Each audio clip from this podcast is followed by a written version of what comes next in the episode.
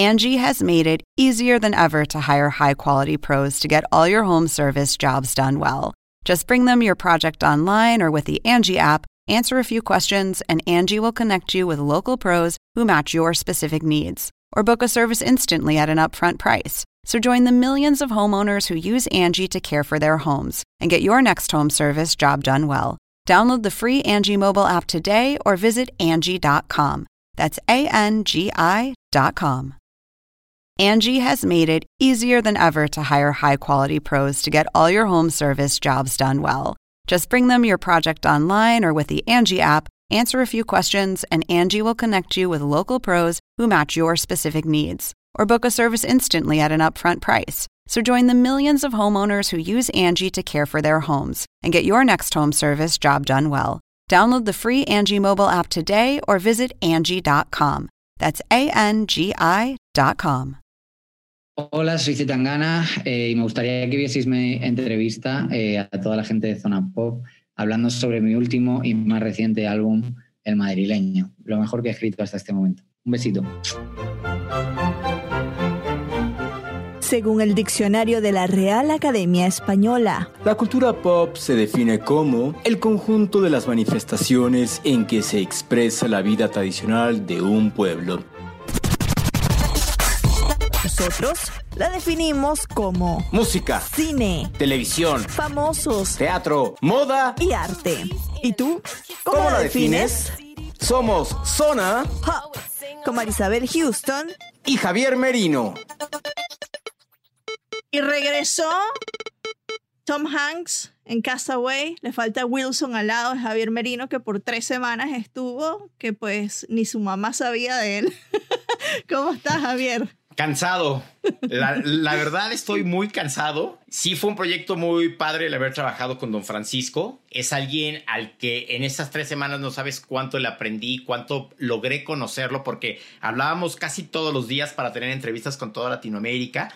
Es alguien, qué bruto, tan lo que siempre hemos dicho y que de veras no, no nos cansaremos de decir, cómo los grandes son los más sencillos y los más dispuestos a trabajar, ¿no? Eh, ya en alguna otra ocasión platicaremos de todo eso, pero, pero ya, o sea, se terminó ese proyecto de Don Francisco Reflexiones 2021 en CNN en español con 10 programas que tuvo invitados de lujo y la verdad estuvieron muy, muy bien. Yo los disfruté, los gocé. Invitados que también hemos tenido aquí en Zona Pop, valga la, Ah, valga la pena decir. Cuando dijeron Gloria Trevi, Ya. ay, Gloria Trevi Yuri, estuvo. Yuri, ah, Ricardo Montaner. Ah, sí, Ricardo O sea, Montaner así, estuvo también. Ya también. Luis Fonsi ya también desde tuvimos, Chile, sí. hace tres años. Fonsi también, sí. Bueno, Sí, en sí, fin, hoy Gloria Estefan Gloria también, los Estefan, sí. Estefan. Sí, o sea, estamos al nivel de Don Francisco. nos faltan las gemelas. ¿Ah, mellizas o los mellizos que tú- Los, lo- los siameses, Los siameses. los siameses ecuatorianos, sí. Le voy a pedir el contacto a don Francisco para que nos pase el, número de contacto de los siameses ecuatorianos. Bueno, yo soy Marisabel Houston desde mi casa en Atlanta. Mi cuenta en Twitter es arroba HoustonCNN y mi cuenta en Instagram es arroba Marisabel Houston. Me encuentran en Clubhouse como arroba Marisabel y el podcast Zona Pop CNN en Twitter, Facebook en Instagram y en cualquier plataforma de streaming. Llámese Spotify, Apple Podcast, Deezer, etcétera. Javier. Arroba Merino CNN en Twitter, Javito73 en Instagram, ahí me pueden encontrar. Nuestra página popera con todos los artículos multicoloridos que últimamente han estado muy escasos, la verdad, porque todos hemos tenido mucho trabajo. www.cnne.com diagonal zona pop y www.cnn.com diagonal zona pop, nuestra página con todos los artículos, con, con todos los episodios poperos. Y en esta ocasión tenemos un doble capítulo en uno, ¿no? Es doble capítulo en uno, pero con el mismo invitado, porque nosotros entrevistamos a Zetangana en noviembre. Ese capítulo quedó guardadito para el momento de que sacara el disco, que es el madrileño, pero resulta que me lo ofrecieron a última hora, me dijeron mañana hay entrevista y digo, bueno, sí, dale, de una vez. Entonces recibimos de nuevo a Zetangana para que nos hable de este proyecto que ya está disponible en España y en el mundo entero, salía a las 6 de la tarde, hora de Miami, de este jueves, medianoche, hora de España. Y ya tú escuchaste varios de los adelantos cuando entrevistamos a, a Antón, como se llama su nombre de pila. Pero bueno, el proyecto ya se consolidó y aquí tenemos al madrileño, el tercer disco de Zetangana. Vamos a escuchar lo que nos dijo. ¿Cómo quieres que te quiera si no estás aquí? ¿Cómo quieres que te quiera si no estás aquí? ¿Cómo quieres que... Antón, acabo de escuchar el madrileño y estoy eh, muy emocionada por lo que significa, por los ritmos y por esa conexión que se siente en la música con Latinoamérica. ¿Cómo estás? Pues muy bien, muy orgulloso y encantado de que el disco salga ya por fin a la luz, la verdad. Bueno, eh, una de las primeras cosas que escribí acá, tengo un blog de notas que pongo Cuba, España, una sinergia, ¿no? Y hace dos años comenzó precisamente ese disco en un viaje eh, que tuviste a Cuba y en el que escuché en otra entrevista que estabas como un cadáver creativo, que estabas buscando nuevos sonidos, ¿no? Cuéntame cómo inició este proyecto. Pues eh, Cuba fue un momento muy importante gracias a Santos Bacana que me descubrió en mi búsqueda de lo español, pero, pero entendido desde fuera, la música latinoamericana con la música española, las letras españolas por el mundo.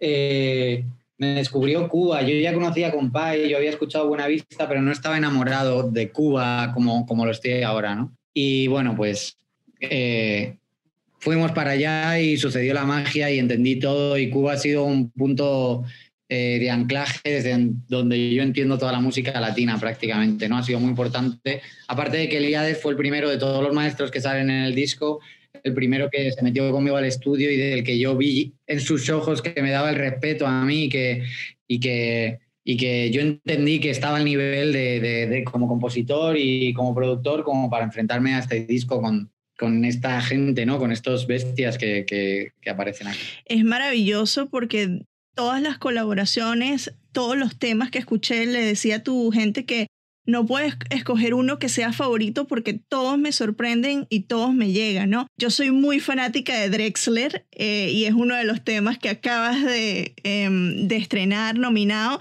y a mí me dio mucha risa cuando te vi en los Latin Grammys porque decía, ¿qué hace, qué hace C. Tangana con Drexler? Y dije, la respuesta ya, ya estuvo en ese tema, ¿no? Eh, cuéntame cómo nació esa canción. Antes venían a verte, ahora no pueden ni verte. Antes estabas al dente, pisabas mucho más fuerte. Pues nació precisamente eh, esa misma noche. Eh, Drexler, yo, yo ya le conocía, ¿no? Estábamos viéndonos, habíamos ido al estudio un par de veces y yo le había enseñado de qué iba el disco, le había dicho cuáles eran mis ambiciones. Eh, él, él, había estado escuchando cosas y estaba bastante como, bueno, con ganas de hacer cosas conmigo, ¿no? Como que sentía que yo traía una vibra nueva, que él podía como eh, subirse ahí experimentar con lo suyo, ¿no? Entonces eh, me invitó el día de las nominaciones de los últimos, no, el día de la entrega de los últimos Grammy, que él tenía nominación a, a, a, Mejor Canción, para, bueno, esto, esto en España sucedía a las 3 o a las 4 de la mañana y dijo, para no estar cuatro horas ahí sin hacer nada, mirando la pantalla y pasando el tiempo, ¿por qué no mejor hacer música y olvidarnos de las nominaciones y de la presión de no sé qué? Y yo siguiendo esa idea pensé que sería bueno hablar sobre, sobre eso, ¿no? Sobre esa sensación. Y nada, hicimos un poco de meta. Además, él y yo nos conocimos en una alfombra roja de unos eh, Grammys que nos presentó Romina. Uh -huh. eh, que fue, esa, esa fue la noche en la que él ganó, pero bestialmente, ¿no? Sí, exacto, exacto. Uh -huh. eh, con telefonía, si no... Uh -huh, exactamente. Entonces, eh, eh, bueno, pues nada, ha sido como, como un encuentro increíble, la verdad. Y además a mí me gusta de Jorge que le gusta escribir sobre las cosas que ve, las que siente y las que le pasan, ¿no? Y haber escrito sobre algo que tenía un pozo real en el mundo, eso a mí me gusta mucho. Que todo el mundo nos ha visto en esos Grammy y ese día estábamos escribiendo esta canción que para mí, por lo menos para mí, en mi historia personal, pasará desde luego a, a la historia completamente. A mí me, me, encantó y yo dije, cuando te vi allí, yo dije, algo se está tramando, algo se está trabajando allí porque, no sé, me dio esa vibra. Hay algo que, que, me gusta mucho de este disco y, es algo que creo que también eh, dijiste en otra entrevista, que escribes sobre situaciones, pero con palabras muy, o sobre situaciones complejas con palabras muy cercanas al común denominador, ¿no? ¿Cómo fue esa exploración para ti de aterrizar las ideas y que sean lo más digerible para la gente que te va a escuchar? Pues es una forma de escribir que he ido desarrollando a lo largo del tiempo y que consiste en no ser pretencioso y tratar de utilizar imágenes y, sí, imágenes y frases y conceptos que sinteticen bien lo que quieres decir, ¿no? Eh, no sobreexplicar y tratar de no ser pretencioso con el lenguaje, no ser retórico, ¿no? Eh, y creo que la literatura española tiene buenos ejemplos de ello y la cultura popular española y la cultura popular latina tiene buenos ejemplos de ello, ¿no? Eh, llorarás y llorarás y nadie que te, ¿sabes? O sea, eh, ese tipo de hooks eh, milagrosos que funcionan eh, durante años, que tienen... O como quieres que no te quiera, que lo dijiste tú también en uno de tus temas. Exacto, o, tú me dejaste de querer cuanto más te necesitaba, ¿sabes? Frases lapidarias y imágenes sencillas como eh, hay una que me gusta mucho de Kiko Veneno que también aparece en el disco y que me parece un maestro de este tipo de escritura, que es eh, de la canción Volando Voy que cantó Camarón, que dice enamorado de la vida aunque a veces duela, ¿no? Que se dice muchísimo con una frase muy corta y que todo el mundo puede entender. Pues ese tipo de, poesía, esa es, esa es, mi poesía, ¿no? Y, nada, pues eh, es un trabajo que he hecho durante años y que, y que ahora se ha convertido en mi forma de escribir y es mi forma natural de hacer las cosas. ¿Cómo llegó Calamaro al proyecto? Sé que escribiste en tu Instagram que, que, tu papá tenía este, los discos de Calamaro y de Drexler y entonces para ti fue como cerrar el círculo esas colaboraciones, pero yo me reí mucho con el video de Calamaro, los que lo conocemos sabemos que es un personaje, con lo de le falta un Oscar en el elevador y que tú le dijiste ya lo tiene, o sea, me reía, pero hasta no parar. Le falta ganar un Oscar. Ya lo tiene. ¿Cómo, ¿Cómo nació esa colaboración? ¿Cómo llegó Calamaro allí? Salimos a la calle por tabaco. Vimos sin tabaco ni mechero. Pues yo he sido big fan siempre de Calamaro y Bebe, que es un periodista argentino. Argentino, sí. Y también hizo ahí como un poco de conexión. Jorge Drexler también hizo un poco de conexión en Madrid y finalmente conseguí llevarle al estudio una noche que estaba Jorge también, porque la canción de Hong Kong está compuesta de tres bandas, entre Andrés, Jorge y yo. De hecho, Jorge toca la guitarra en esa canción también. Eh, entonces, pues eh, nada, eh, estoy muy orgulloso de haber aprendido algo de la desinhibición y de la libertad que tiene Andrés para andar por la vida. Tienes también a nuevos talentos que es Ed Maverick y Omar Apolo, acá eh, súper, súper jovencitos, rozando ahí los 20 años. ¿Cómo fue trabajar con ellos dos? Pues yo pretendía que este disco no solo fuese un disco de reminiscencia, sino que fuese un disco de vanguardia, ¿no? Y para eso quería contar también con gente joven que estuviesen haciendo cosas distintas y que estuviesen un poco al margen de lo que es la corriente principal. Y creo que Omar Apolo es eh, una de las figuras clave del RB del pop RB de una manera de entender la música urbana muy distinta del, del main, de lo principal, de lo que todo el mundo está haciendo. Y creo eh, que, que Maverick es igual en México, ¿no? Haber conseguido llegar a millones de personas haciendo folk, existiendo hoy en día el trap, el reggaetón, eh, los sonidos tan procesados y la barbaridad que podemos hacer en los estudios, y que él solo con una guitarra y una voz sea capaz de haber hecho todo lo que ha hecho, eh, me parece increíble, ¿no? Y eso, quería gente joven que estuviese hablándole al público masivo, pero desde otro punto de vista, y soy muy fan de ellos, y encontré canciones que les, que les cuadraban y ellos quisieron sumarse. ¿Sabes? Que esa también fue la suerte del proyecto, que toda esta gente se ha ido enamorando poco a poco de lo que estoy haciendo y al final, fíjate en lo que se ha convertido esto, ¿no? No, es, es fenomenal, de verdad que la gente que nos está escuchando ahora tiene que escuchar el disco porque es que se van a sorprender con, con tu madurez en la composición, en la producción, en las letras también, en la voz. Hay un tema que a mí me sorprendió, me sorprendió y no, porque Yo hablé hace unas semanas con Spotify y me decían, esta va a ser la tendencia o esto es lo que vamos a ver que va a estar creciendo en, en, las listas de reproducciones, etcétera, que son las combinaciones con los géneros regionales mexicanos. Y ahí traigo a Karim León y a Adriel Favela. Crecí pensando que solo el billete me daría mi respeto. Que un hombre que no tiene para gastar no es un hombre, solo un muñeco que es fenomenal, es como corridos con, con sonidos españoles, con una guitarra muy española, pero que también tiene esa base de corridos. ¿Cómo fue la, la colaboración con ellos dos? O sea, me estás confirmando lo que ya me dijo Spotify, que ellos auguran como la tendencia del año.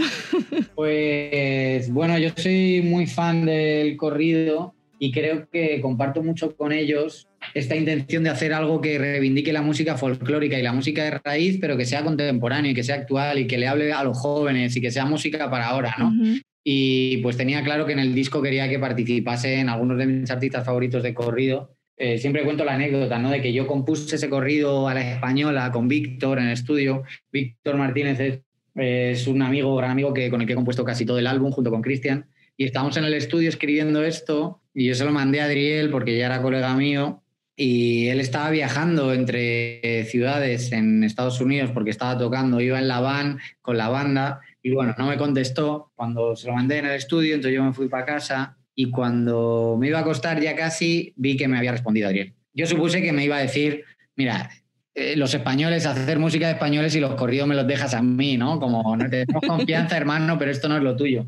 Pero en vez de eso, Adriel lo que había hecho es, paró la banda eh, paró la van en mitad de la carretera, les bajó, les enseñó la canción y me mandó un vídeo tocando la canción y cantándola a él, ¿no? Y para mí eso fue como un gesto como muy significativo de, que me dio valentía para terminarla, para llamar a Karim, para subirles a los dos y para hacerlo el tema más grande, ¿no? Y, y ellos escribieron su verso y la verdad que estoy emocionado con esa canción, me parece como una de las grandes canciones del álbum. No, no me podría quedar con ninguna, pero ahora mismo esa puede que sea mi, mi, favorita, es la que más me sorprende. ¿Cuál, y de todas estas, porque es un disco largo, a ver, tengo acá, son 14 canciones, ¿no? Eh, ¿Cuál de estas fue la más difícil para ti eh, en cuestión de composición, de producción? ¿Cuándo olvidaré? Nostalgia.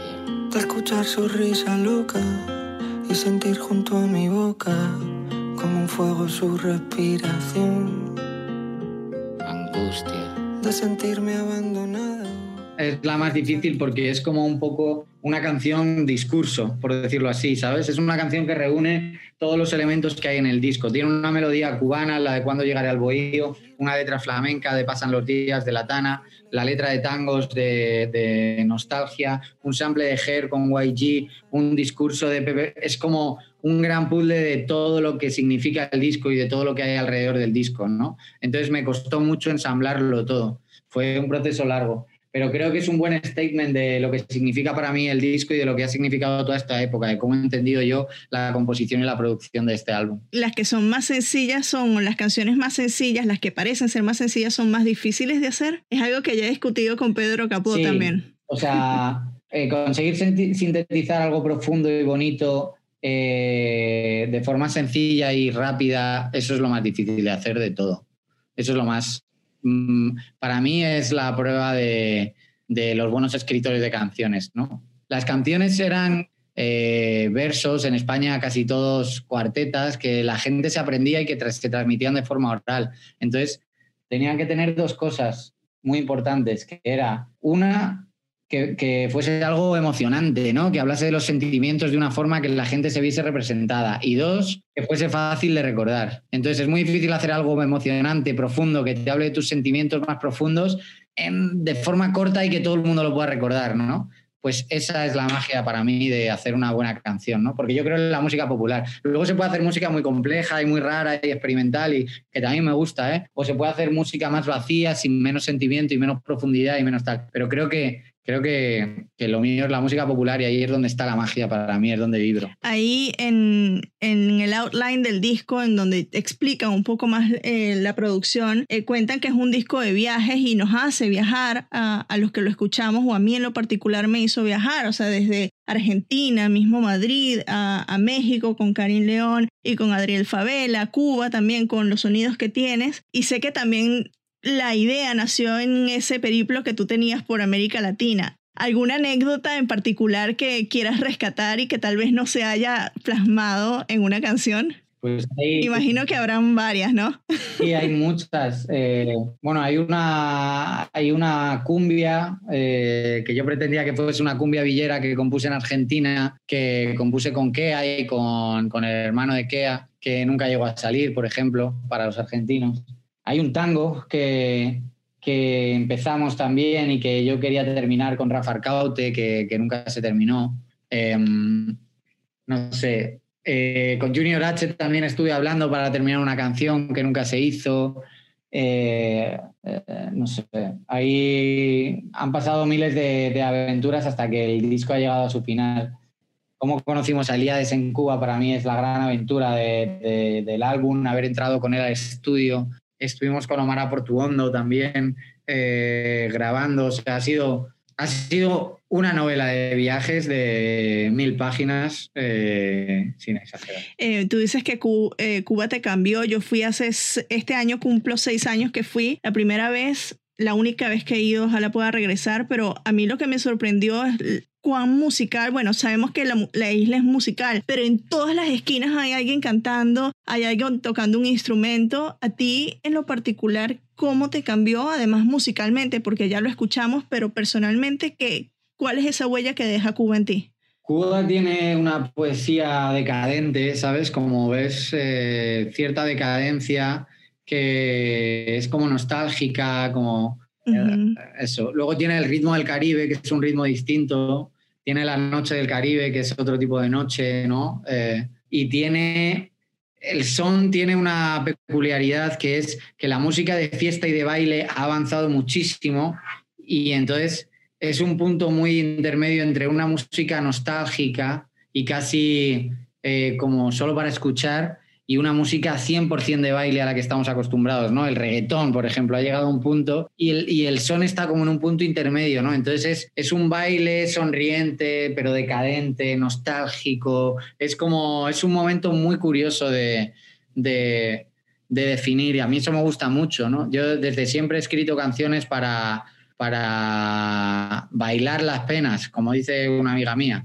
como Mala Mujer, ¿no? Que son canciones como... Eh, hay una lista en, Spotify, creo que es, que se llama Llorar, eh, llorar perreando. Eh, esa, nostalgia para mí Cuba tiene eso, ¿no? Tiene ese baile, pero sumido como en una, en una lo más emocionante. Antes de, finalizar, dime que el disco va a estar disponible en vinilo, porque desde ya lo busco.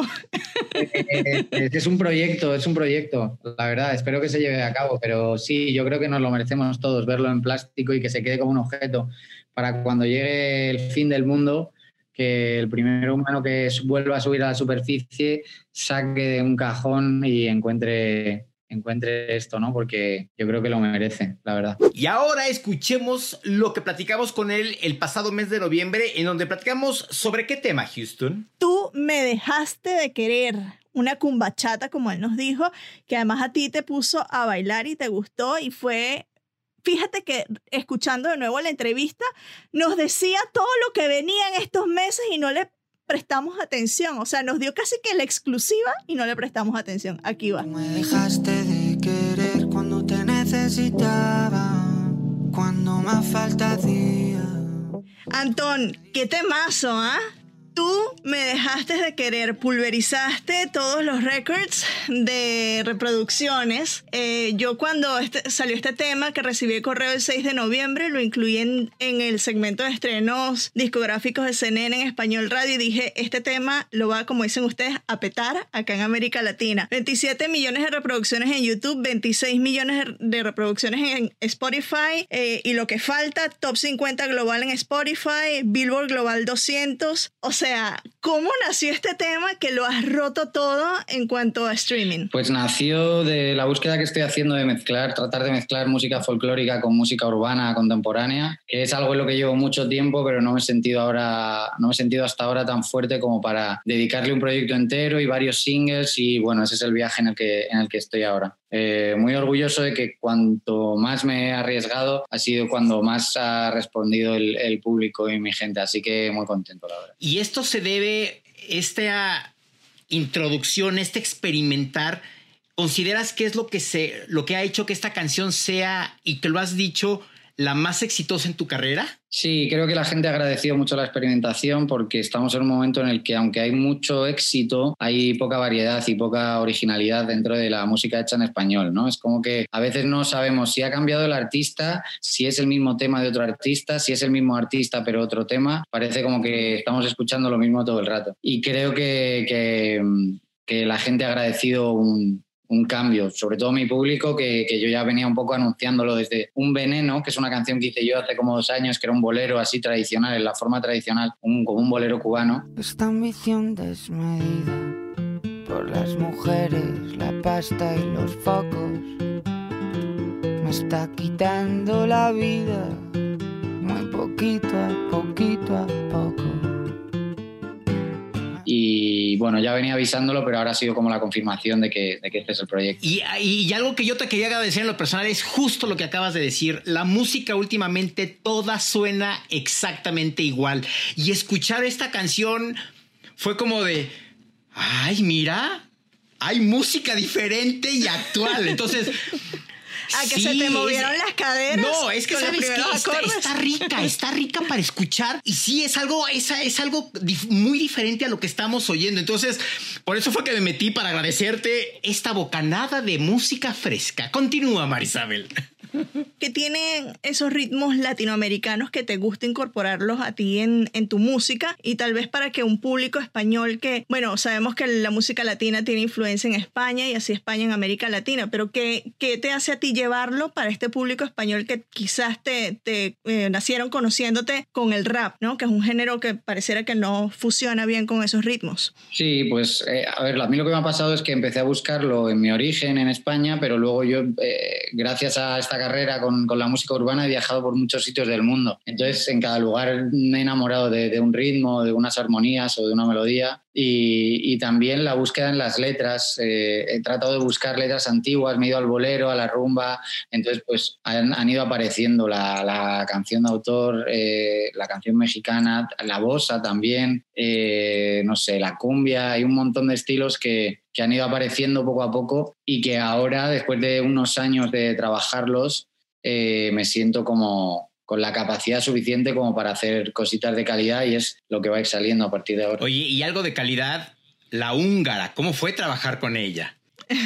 La húngara es una leyenda aquí en España de la gente joven, del, pop, eh, la, rumba pop, el pop flamenco. Es como, como un ídolo de una generación, un ídolo muy popular, ¿no? De la gente de los barrios y de, eh, se la escuchaba mucho en las ferias y era como, como un ídolo juvenil. Y la verdad que para mí ha sido un honor eh, recuperar esa esencia suya, ¿no? que, que es un poco lo que, eh, lo que a mí me llama, porque también esa época coincidió con, con, la explosión de la música latina aquí en España. En Madrid ha habido mucha inmigración, pero digamos que la explosión de la música latina y la explosión de la húngara para mí fueron coetáneos. Entonces era muy habitual escucharte una rumba de la húngara y dos segundos después eh, lo último de aventura, ¿sabes? Era como muy estaba igual en el tiempo. En la sonoridad igual no tiene mucho que ver una cosa con la otra, pero, pero para mí formaba parte del mismo mundo. Entonces eso era lo que yo quería como, como mezclar. Entonces, ¿te ha hecho difícil entrar al mercado latinoamericano? Eh, te escuché en una entrevista con, creo que fue Vice, que decías que todavía en países eh, de acá, de esta región, te consideran un proyecto muy independiente, ¿no? Sí, o sea, creo que la gente que me escucha de fuera o se enamora del proyecto o no lo tiene nada en cuenta, ¿sabes? Es muy difícil que el proyecto esté ahí como pasando inadvertido en una lista, pero bajito en la lista, como que suena de fondo. No suele ser así porque eh, yo no trato de imitar eh, el acento, no trato de acercarme de una forma como a lo que está sonando, ¿no? Entonces, me interesa mucho la música y, la gente cuando ve eso y cuando llega hasta ese lugar, entonces se, se pueden enamorar del proyecto, pero claro, pues eh, en España pronunciamos mucho la Z y pronunciamos mucho la J y eh, lo que a mí me gusta, pues, pues trato de que, de que no se pierda. Entonces sí que me ha costado, pero también te digo que ahora mismo... Eh, o sea, sin países como México, Argentina o Chile, el volumen que yo tengo de streams y todo eso, pues no tendría sentido, ¿no? Porque realmente son un mercado muy, muy importante para mí. Justo antes de que vayas, eh, Javier, un inciso acá, ¿crees que tú me dejaste de querer es un parteaguas para, para el público latinoamericano? Sí, o sea, yo estoy sintiendo que está pasando lo mismo que pasó con Mala Mujer o con Booty o con ese tipo de temas, ¿no? Que, que hicieron, que realmente acercaron a mucha gente de golpe hacia mi música. Que luego algunos se quedarán con el single y muchos otros pues indagarán y entenderán más todo el proyecto, ¿no? Pero sí que sirve como, como, como un puente. Hablando de, colaboraciones, justo eh, cuando nos ofrecieron la entrevista hablaba con Marisabel y le decía que lo que más me gustó fue lo de el cantaor, hijo de, que, sale contigo, niño de Elche. De, de, ¿Es Elche o el que? Esa es la duda que tengo. Es el, Elche. Elche, sí. Y, y, le decía a Marisabel que me encantaba cómo, cómo fusiona también esto. Y creo que la historia que hay alrededor de cómo fue que se incorporó es algo que no estaba planeado. ¿Es cierto esto? Sí, no estaba planeado. Yo soy amigo de, Niño Delche, de Paco, eh, porque siempre he admirado a la gente que hace cosas muy, muy, muy distintas con, lo folclórico. Y él realmente es un performer. Eh, él hace música también, pero, pero su arte está más enfocado a lo performático, a los museos y a, la vanguardia. Y él, bueno, los amantes de lo purista aquí en España no le tiene, ¿sabes? Hay algunos que le aman y hay otros que le odian, ¿no? Genera discusión. Y yo estoy siempre en diálogo con él y pasamos mucho tiempo juntos en el estudio, compartimos muchas veces, aunque no hacemos mucha música juntos. Cuando tenía este tema, él vino con unos amigos que hacen vídeo y vino pues a tomarse unos vinos al estudio pues en un momento de relajo y tranquilamente. Pero, pero después de dos vinos todos los flamencos sacan la guitarra. Hasta yo. Y entonces, pues pasó lo que, te, lo que tenía que pasar. Entró en la cabina y al final acabó, acabó siendo parte del tema. Em, hay otra canción que forma parte de ese EP que diste a conocer el, hace unos meses, que es Nunca Estoy. ¿Cómo quieres que te quieras si no estás aquí? ¿Cómo quieres que te quieras si no estás aquí? ¿Cómo 18.5 millones de reproducciones en YouTube y yo pues haciendo la investigación para entrevistarte me metí en redes sociales y veía la cantidad de gente que lloraba con este tema, ¿no? Y algo muy bonito es que incorporas dos frases de, de Rosario y de Alejandro Sanz. ¿Quién me va a curar el corazón partido? Escuchamos mucho. Tú eres contemporáneo conmigo, eres un poco más joven que yo, pero son temas que al menos en nuestra infancia o en la, eh, en la época de nuestras madres se escuchaban mucho, ¿no? Cuéntame de esta canción. Bueno, Nunca Estoy es el principio de todo lo que estoy haciendo ahora, que es recuperar cosas clásicas para hacer eh, música moderna, música urbana de hoy en día, ¿no? Y esa recuperación era en concreto de unas letras de Rosario eh, y de, un trozo de Corazón Partido, de Alejandro Sanz, exacto. Eh, básicamente es, era como la puerta de entrada a esta, a esta nueva forma de hacer canciones que, que se basan en lo, en lo folclórico o en lo, en lo, que a mí me inspiraba cuando era mm, de adolescente para abajo, adolescente como mucho, ¿sabes? De ahí para abajo todo lo que me inspiró para, para crear cosas modernas y cosas, cosas nuevas. También fue una sorpresa muy grande lanzar esa canción porque también es una canción un poco rara, eh, con, con, un beat de, como de fan carioca, pero electrónico, es como... Era bastante rara y en España ha sido también una canción, una de las canciones más grandes para mí de, de los últimos años y es curioso como la gente, la gente de fuera se va sumando también al concepto. Es una de las canciones que más, como que, aunque no estallase en su momento, la siguen escuchando y la van recuperando gente, pues como tú ahora, meses y meses después eh, vuelven como con, la canción, ¿no? Y eso quiere decir que es una canción de esas eh, grandes, ¿no? Pero es que está muy buena, es cortavenas total. Sí, sí, sí. Era el momento de la cuarentena, además, cuando estábamos todos... Todos desesperados, claro. Sí, y, cuajó mucho en ese momento. Ahorita acabas de, mencionar algo que, que sin duda a todos nos ha tocado, la cuarentena. Y en esta época, todo el mundo hemos descubierto canciones, series, películas. ¿Has pensado tú, dentro de todo este tiempo que tuviste para escuchar música, con quién te gustaría hacer una colaboración próximamente? Pues es que el Imposible, se, se, vale soñar, ¿eh? Se, se vale soñar, que diga, ¿sabes qué? Descubrí a Selena, que se murió hace mucho tiempo, pero también me gustaría este y me gustaría en todo caso hacer como esta fusión. Eh, la cosa es que el disco es eh, toda la música que se viene a partir de ahora eh, está llena de colaboraciones de este estilo con gente que jamás mm, habría imaginado que haría música y que no tienen que ver directamente con la música urbana o con el reggaetón o con el trap ni con nada de esto, ¿no? Entonces, Mm, sería una pena desvelártelo cuando va a ser mucho más sorprendente que lo vayas viendo cómo va sucediendo. Pero esto es lo que se viene. Eres malo, malo. Se vienen un montón de, colaboraciones. Es el disco con más colaboraciones que he hecho en mi vida y todas son de este estilo, como de soñar un poco que la música puede trascender todas las fronteras y que no tengo que juntarme solo con los colegas del género, sino que puedo hacer cosas con, con cualquier. Ahí te va entonces mi siguiente pregunta. ¿Has pensado fusionar algo de música de mariachi? He pensado fusionar el corrido.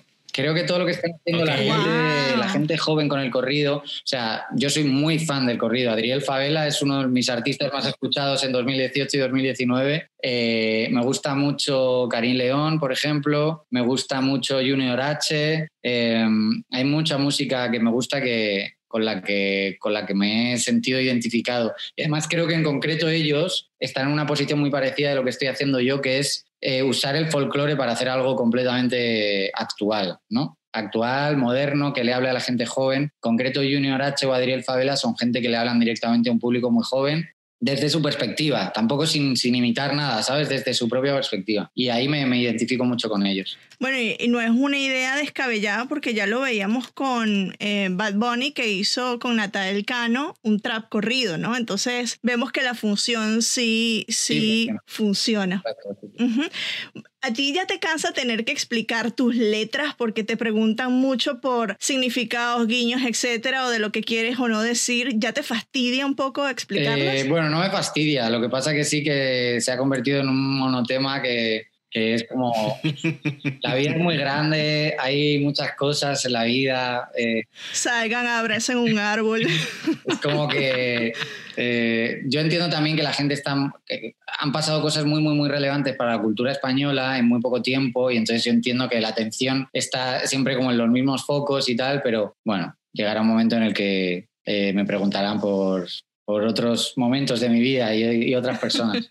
ese, ese momento tendrá que llegar también. No sabes, el disco está espectacular, Javier. O sea, no, no, hables mexicano, no hables mexicano. Dilo en venezolano. Espectacular. Dijiste ah. espectacular. Yo sí de no, no, no, no, no, no, no, no, no. El disco está, el disco está espectacular.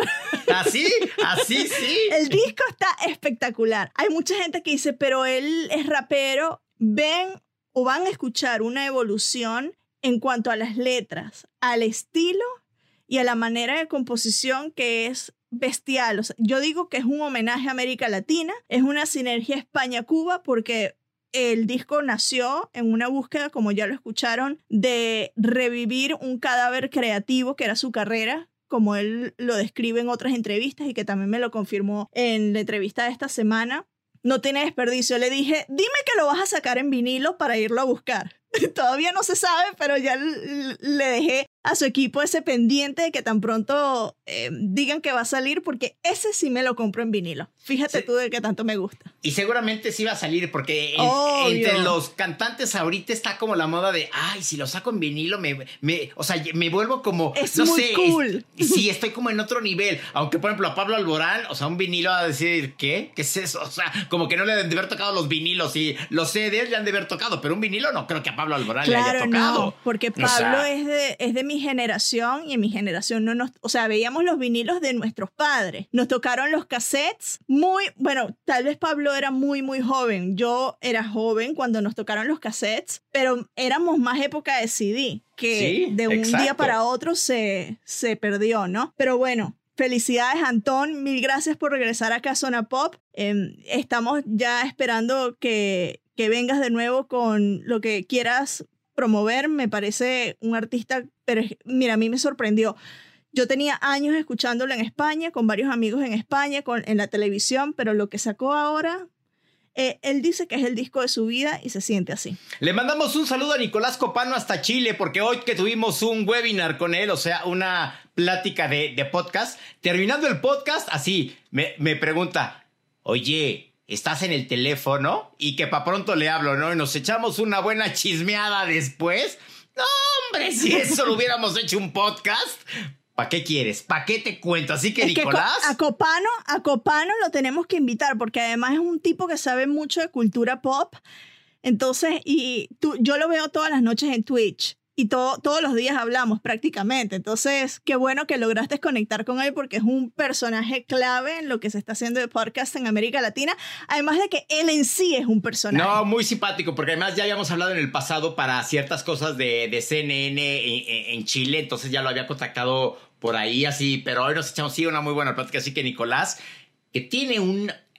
Me enseñó cómo era su casa el estudio. Me enseñó primero su casa, así donde estaba él, donde estábamos ya casi, casi acá con el tequilita, con el ron, o sea, así. Y de repente me dice, es que tengo allá mi estudio de grabación. Y yo, ¿cómo? Eso no es un estudio de grabación profesional que tienes en algún estudio de Chilevisión o de serie en Chile. Me dice, no, ese es en mi casa se van de espaldas. Yo así de, wow. Me dice, es que soy un nerd tecnológico, soy un geek tech, o sea, así. Así que... Ella me dijo que webcam tengo que comprar. O sea, ella me dio la lista de equipos, pero no coincidimos en la cuestión del micrófono. Le dije que el micrófono que él usa no me gusta, que tiene que ser uno específico que a mí sí me gusta, pero bueno. Eh, vamos a ver si me gano la lotería para tener las condiciones que él así, Así nada más. Yo soy Javier Merino desde la Ciudad de México. Mi cuenta en Twitter es arroba merinoCNN y en Instagram me encuentran como Javito73 www.cnne.com diagonal zona pop, nuestra página popera con todos los artículos multicolores y www.cnn.com diagonal zona pop, la página con útiles episodios. Yo soy Marisabel Houston desde mi casa, que no es un estudio espectacular como el de Nicolás Copano, pero se graba desde pero tú tienes el sótano de tu casa. Ese es donde debes de tener el estudio. Pero no tengo el dinero, que esa es la diferencia. Y ya ves lo que dijo, tener podcast que no sea solo audio, sino video. Tú tienes ahí una sala, tienes para Green Room, tienes el baño, tienes la... O sea, tú tienes ya ahí todo hecho. Ah, úsalo antes de que Aaron te lo apañe y te lo quite. Él, ¿eh? tiene un rectangulito de ese sótano en donde va a ser su game room. El resto es para mí. bueno, yo aquí desde lo que va a ser próximamente los estudios en Atlanta de Zona Pop CNN. Me encuentran en Twitter en arroba Houston CNN, en Instagram arroba Marisabel Houston, en Clubhouse arroba Marisabel. Javier, por favor, ya date alta en Clubhouse. Yo sé que te da pereza y que don Francisco no te ha dado vida, pero dale. No, es que ya esto, o sea, tengo ya el, el, usuario que es Merino73, pero... Pero no has entrado. No, te da la vida. Prometo para para, abril, para abrirlo para mayo, hacerlo, como diría la canción. Un room entre Copano, tú y yo. Hablando de podcast. Ok. Ok, me late la idea. Dale, perfecto. Me late la idea. Bueno, me, late chocolate. El podcast lo encuentran en eh, Zona Pop CNN, Twitter, Facebook y en Instagram, bajo ese mismo nombre en Spotify, Apple Podcasts, Deezer Latino, iHeartRadio y en cnn.com barra Zona Pop. Vayan a escuchar a Zetangana porque es que se los digo, les va a gustar, les va a sorprender, aunque es género urbano, les va a sorprender. Adeus. Hasta luego, como dicen allá en Madrid.